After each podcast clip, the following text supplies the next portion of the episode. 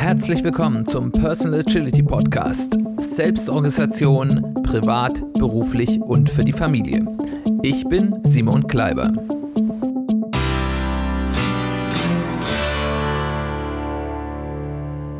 Herzlich willkommen zu einer weiteren Folge des Personal Agility Podcasts. Schön, dass du eingeschaltet hast. Schön, dass du wieder dabei bist. Ich möchte heute mit dir darüber reden, was es damit auf sich hat, anderen Menschen auf Augenhöhe zu begegnen. Was meine ich mit Augenhöhe? In der Folge gesunde, der gesunde Blick auf andere vor einigen Folgen ähm, habe ich ja beschrieben, dass wir dazu neigen, Menschen in entweder schlechter als wir, also Menschen, auf die wir herabschauen und die wir dann entweder bemuttern oder vielleicht auch verachten. Und in besser als wir, die wir dann entweder als unsere Helden verehren oder mit Neid überziehen, weil die haben das ja gar nicht verdient. Die Alternative dazu ist Menschen unabhängig davon, wie wir sie einschätzen, so zu begegnen, als seien wir ihnen ebenbürtig.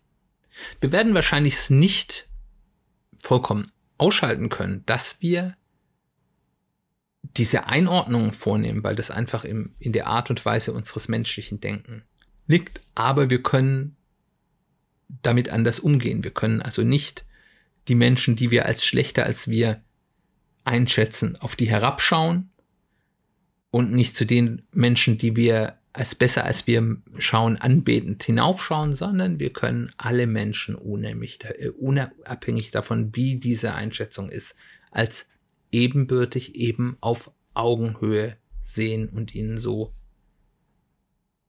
begegnen. Das bedeutet nicht, dass wenn man im Gespräch mit diesen Menschen ist, nicht berücksichtigt, dass die vielleicht be bestimmten Themen oder Erfahrungen ähm, dass, dass die weniger Wissen haben, dass man selbst vielleicht mehr Wissen oder mehr Erfahrung hat. Das muss man ja nicht außen vor lassen. Aber es ist schon ein Unterschied, ob ich belehrend komme, Dinge, die dieser Mensch mir sagt, ja, sag hier, ja, äh, erzähl mir nichts davon, äh, du hast doch eh keine Ahnung, sondern ich kann eben auch Menschen, die vielleicht weniger Ahnung und mehr, äh, mehr weniger Wissen haben als ich, sie nach ihrem Input fragen. Die haben nämlich nicht nur vielleicht weniger Wissen, was vielleicht negativ ist, aber sie haben vielleicht auch einen anderen Blick auf die Dinge. Sie haben vielleicht weniger Erfahrung, aber sie haben vielleicht andere Erfahrungen, die vielleicht wertvoll sein können. Also sie nicht nur nach diesem Input fragen, ich meine, das machen gerne Unternehmen, die fragen ihre Leute nach Input und ignorieren ihn dann, sondern diesen Input auch ernst nehmen. Das bedeutet nicht zwingend, dass man dann sagen muss, das ist jetzt hier das Weiseste, was hier gesagt wurde, aber man sollte ihn ernst nehmen und ihn ernsthaft prüfen und wenn er sinnvoll ist und man ihn nutzen kann, das dann auch vielleicht auch zu kommunizieren. Das bedeutet zum Beispiel auch, dass man Menschen gegenüber bei denen man annimmt, sie haben weniger Ahnung von einem Thema als man selbst, dass man denen nicht belehrend gegenüber auftritt. Zum Beispiel, dass man sie fragt, ob ein bestimmtes Konzept, was notwendig ist, um, um eine Diskussion zu führen oder um, um etwas zu verstehen, ob das bekannt ist oder ob man das erklären soll. Das ist immer okay zu tun.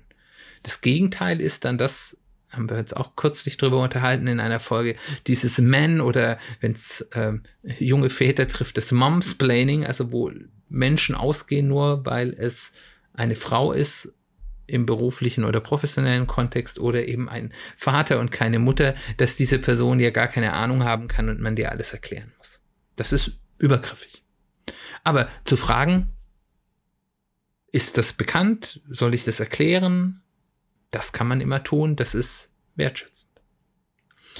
Und das Begegnen auf Augenhöhe bedeutet umgekehrt auch nicht, dass man bei jemandem mit mehr Erfahrung und mehr Können dann auftritt wie Graf Koks vom Gaswerk und ich bin hier genauso toll wie du und äh, du sagst mir gar nichts. Aber man kann bei Anerkennen des Wissens und der Erfahrung, die das Gegenüber hat, eigene Fragestellungen einbringen, sachliche Fragen stellen. Man kann ein gemeinsames Fachgespräch führen, anstatt dem anderen bewundernd Honig um den Mund zu schmieren. Man kann dem Gegenüber den Erfolg gönnen. Das ist ja auch häufig so eine Sache, dass wir bei Menschen, die mehr Erfolg haben als wir, die dann auf einmal beneidet und denen den Erfolg nicht mehr gönnt und man versucht, die schlecht zu machen. Das ist auch kein Begegnen auf Augenhöhe. Runterziehen ist, ist, ist nicht kein Begegnen auf Augenhöhe. Weil Augenhöhe heißt nicht unhöflich oder anmaßend. Warum ist es Gutes zu tun? Warum sollte ich das überhaupt machen? Generell ist das, so glaube ich zumindest, eine sympathischere Art, mit Menschen umzugehen, anstatt auf Menschen herabzuschauen oder in hirnlose Heldenverehrung überzugehen. Man erkennt den Menschen erstmal grundsätzlich einen Wert als Mitmensch an und macht den eben nicht von ihrem Erfolg oder ihrem Können in einem spezifischen Fachbereich, der ja nur einen ganz kleinen Sektor des Menschseins dieses Menschen ausmacht.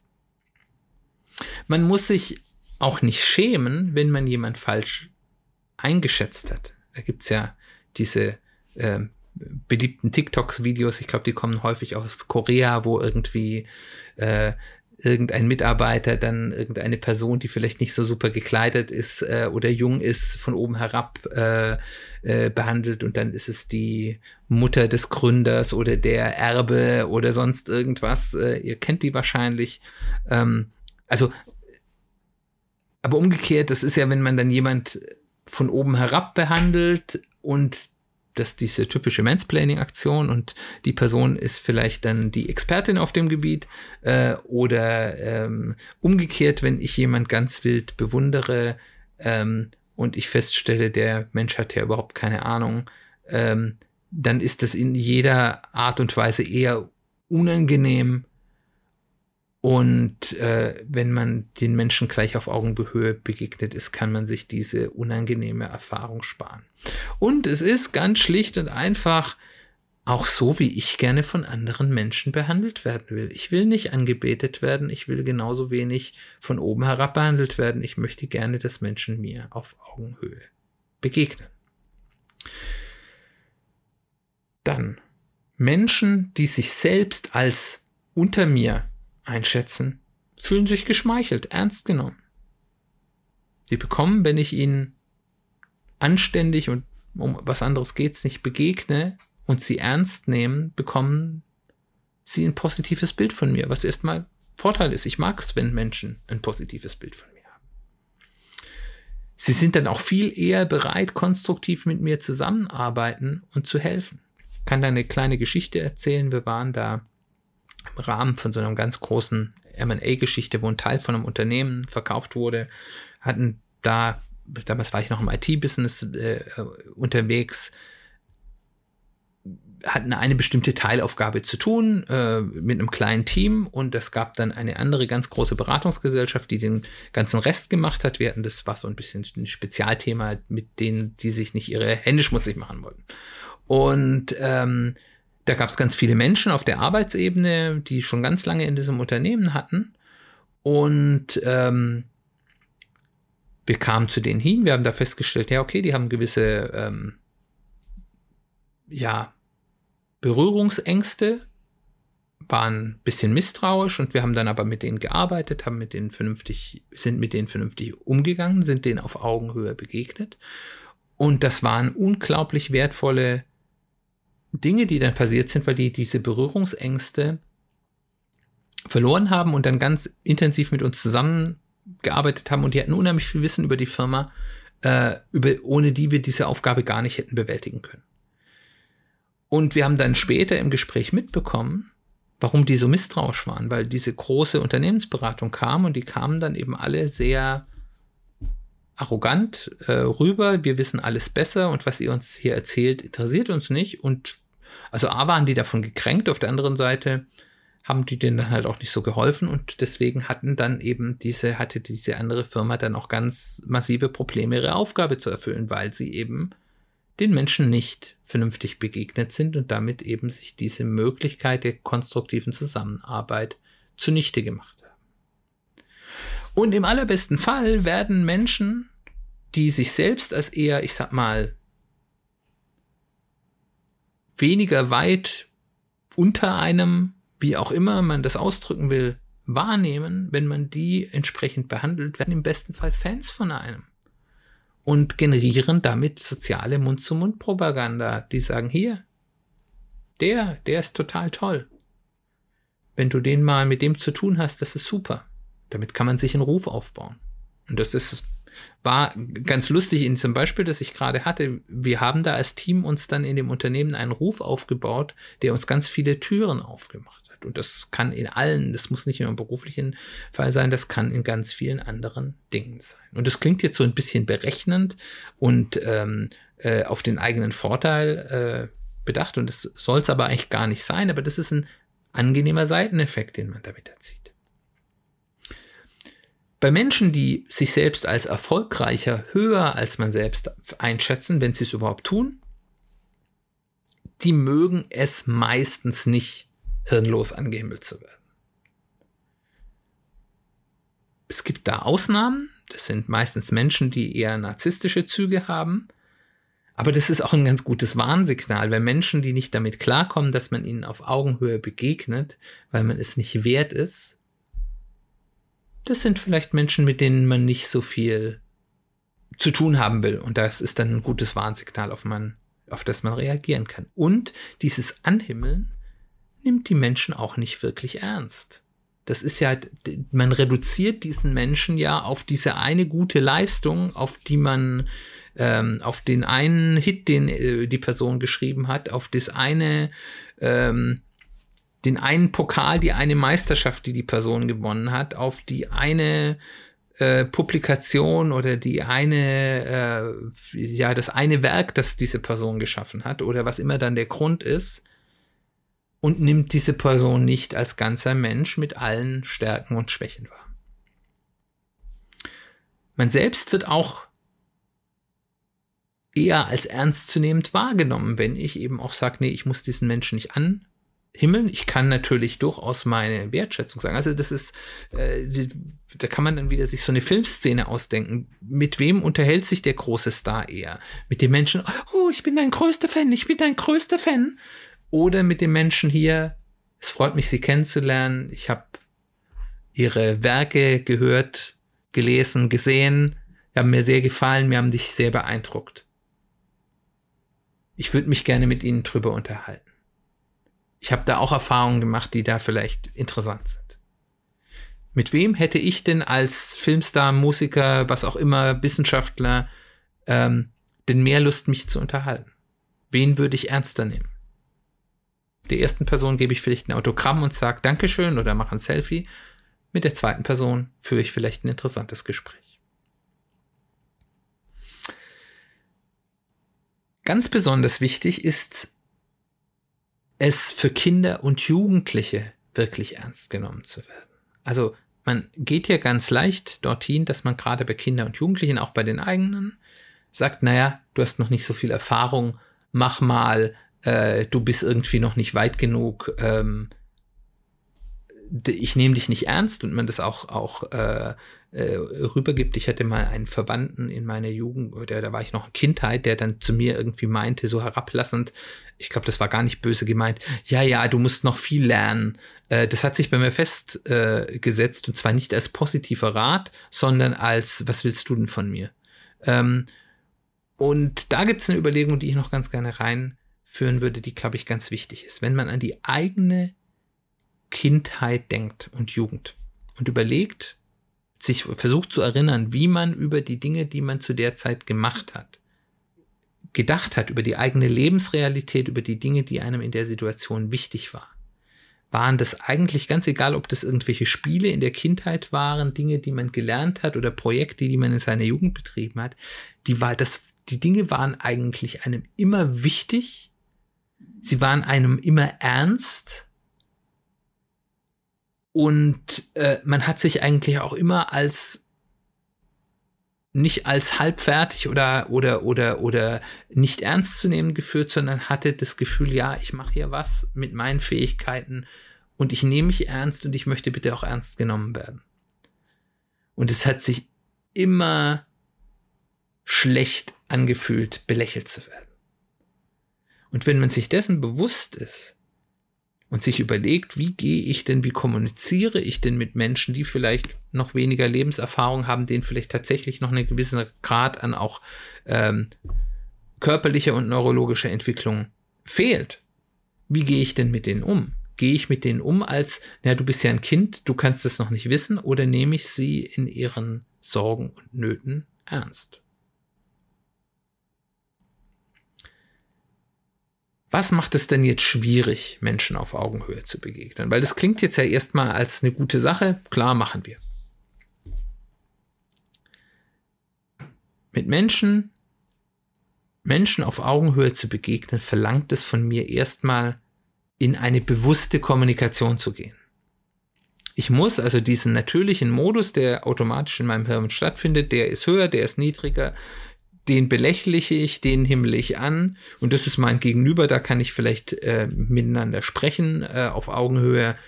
Den muss ich erstmal sozusagen äh, stoppen. Also wie gesagt, ich werde diese Einteilung weiterhin tun und ich ist auch gut, sich der bewusst zu sein. Das ist schadet ja nicht. Aber ich muss sie sozusagen ähm, stoppen und dann mich bewusst anders verhalten. Das kostet Energie, und das macht es schon mal erstmal gar nicht so einfach. Weil wir haben ja schon mehrfach drüber gesprochen. Unser Gehirn ist immer sehr darum bemüht, energiesparend zu arbeiten.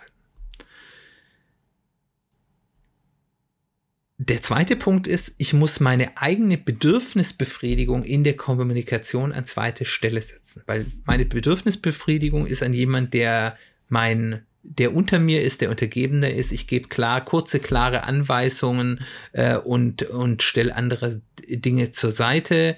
Ähm, das, wenn ich auf Augenhöhe mit dem kommunizieren will, will ich das jetzt erstmal nicht. Ich gehe ja jetzt da quasi ein bisschen in die, im ersten Schritt gedanklich in die Suboptimierung. Das heißt, ich versuche nicht mehr mein Kommunikationsbedürfnis möglichst effizient durchzugehen, sondern ich fange an zu sagen, ich mache erstmal drumherum, was den Menschen ernst nimmt, wo ich den Menschen abhole in meiner Kommunikation. Ich äh, gebe meinem Gegenüber Zeit, auch den eigenen Input zu geben, was ja alles positive Dinge sind, aber es ist erstmal auf den ersten Blick ineffizient. Und das braucht alles Zeit und Energie und ich habe nicht mehr nur mein, ich gebe jetzt meine Information weiter.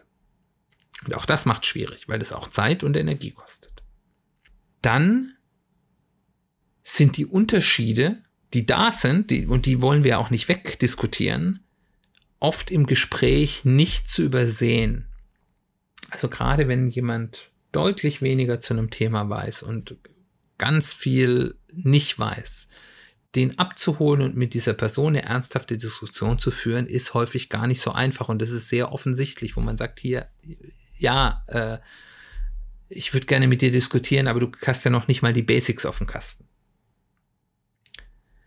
Und das gibt es in allen Abwägungen, aber es ist manchmal sehr offensichtlich und dann ist es auch schwierig, dieses Gespräch zu führen, so dass es für alle Seiten sinnvoll ist. Bei Kindern ist es offensichtlicher, wenn ich mit Kindern rede, dann nehme ich natürlich an, bestimmte Dinge kann dieses Kind aufgrund seines Alters noch nicht können und bestimmte Arten der Wahrnehmung oder des Ausdrucks sind normal und dann, dann kann ich damit umgehen. Das gibt es aber in einer anderen Art und Weise auch zwischen erwachsenen Menschen, die beim Thema des Gesprächs unterschiedliche Vorwissen oder Vorerfahrungen haben. Der nächste Punkt ist, es kostet Zeit. Und die muss ich mir nehmen und Zeit ist nicht immer da. Generell ist es aber bei all diesen Schwierigkeiten, wenn ich es wirklich will, machbar. Die Frage ist jetzt, mache ich das wirklich bei allen?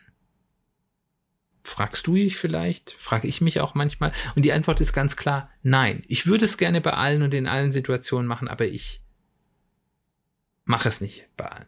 Also erstens habe ich nicht immer die Zeit und die Kraft dazu, es so zu tun, wie ich will. Das tut mir besonders leid, wenn es gerade zum Beispiel meine eigenen Kinder trifft. Äh, den ich manchmal dann eben nicht mit der Augenhöhe begegne, wie ich das gerne machen würde. Es geht mir aber auch bei manchen anderen Menschen äh, so, dass, dass mir das hinterher leid tut, das nicht zu tun. Aber ich muss für mich erstmal auch anerkennen, ich habe nicht immer die Zeit und die Kraft, das zu tun, das zu machen. Das Zweite, und da würde ich sagen, das will ich auch gar nicht ändern, man kann sich zumindest bei mir auch die Augenhöhe verspielen. Also, dass Menschen, denen ich bewusst nicht mehr auf Augenhöhe begegne. Das ist zum Beispiel Menschen, die im, in Bad Face, also in bösartig, nicht ehrlich handeln und diskutieren. Das ist ganz stark bei so Menschen, die so Verschwörungstheorien bringen und die dann immer mit, mit den aus sozialen Medien eingeübten rhetorischen Kniffen versuchen, in eine Bad-Face-Diskussion zu gehen. Menschen, die nachhaltig verlogen sind oder die nachhaltig Menschenfeindlichkeit gezeigt haben. Mit denen diskutiere ich nicht auf Augenhöhe. Mit denen diskutiere ich am liebsten überhaupt nicht.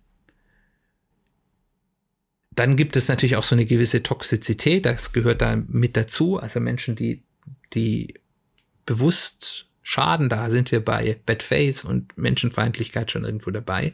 Und last but not least, da, das will ich vielleicht nicht, aber das ist einfach so. Es gibt zum Glück nur wenige, es gibt manche Menschen, die bringen mich einfach in 30 Sekunden auf die Palme weiß, da in meinem Leben bin ich da eine Handvoll begegnet, zum Glück nur, und zum Glück war es niemand, der, wo der Kontakt jetzt furchtbar wichtig war, aber es gibt Menschen, die kann ich einfach nicht ernst nehmen. Die bringen mich in 30 Sekunden auf die Palme, äh, da rege ich mich nur auf und äh, da, da habe ich dann auch nicht mehr Geduld, dort dabei zu sein. Und das erkenne ich für mich auch an, auch wenn das vielleicht nicht die beste Eigenschaft ist. Das ist einfach so und ich muss nicht mit jedem Menschen gut können. Aber bei all diesen Dingen versuche ich dann eher den Kontakt zu vermeiden. Aber wenn das sich nicht ähm, vermeiden lässt, dann merken diese Menschen, glaube ich, relativ schnell, was ich von der Kommunikation mit ihnen halte. Aber das ist auch okay, weil wenn wir reden, wir möchten anderen Menschen auf Augenhöhe begegnen, geht es nicht darum, selbst der perfekte Mensch zu sein, der das immer und in jeder, in jeder Situation kann, sondern einfach sich darum zu bemühen, das ein bisschen häufiger zu tun als jetzt, ein bisschen häufiger Menschen auf Augenhöhe zu begegnen. Und wenn man das macht und das vielleicht auch kontinuierlich macht, dann ist das schon ein ganz großer Schritt nach vorne. Und äh, ich glaube, und das habe ich ja vorher auch schon erwähnt, es ist nicht nur so, dass es das Richtige ist zu tun, sondern ich glaube auch, es hat auch für einen selbst ganz sichtbare und messbare Vorteile und deswegen ist es, es doppelt wert, es zu tun. Wie geht's dir? Kannst du vielen Menschen auf Augenhöhe begegnen? Fällt dir das bei manchen Menschen besonders schwer? Wie geht's dir damit? Was hast du für Erfahrungen gemacht? Ich würde mich freuen, mehr von deinen Erfahrungen zu hören. Ansonsten freue ich mich, wenn du das nächste Mal wieder dabei bist. Das ist dann wahrscheinlich die letzte Folge vor der Sommerpause, auch wenn wir, ich versuche keine echte Sommerpause zu machen, sondern da dann zumindest ein kleines Ersatzprogramm zu ermöglichen. Da arbeite ich gerade noch dran. Was das Thema in der nächsten Folge sein wird, weiß ich noch nicht genau. Lass dich einfach überraschen. Ich freue mich, wenn du wieder dabei bist. Wir hören uns bald wieder.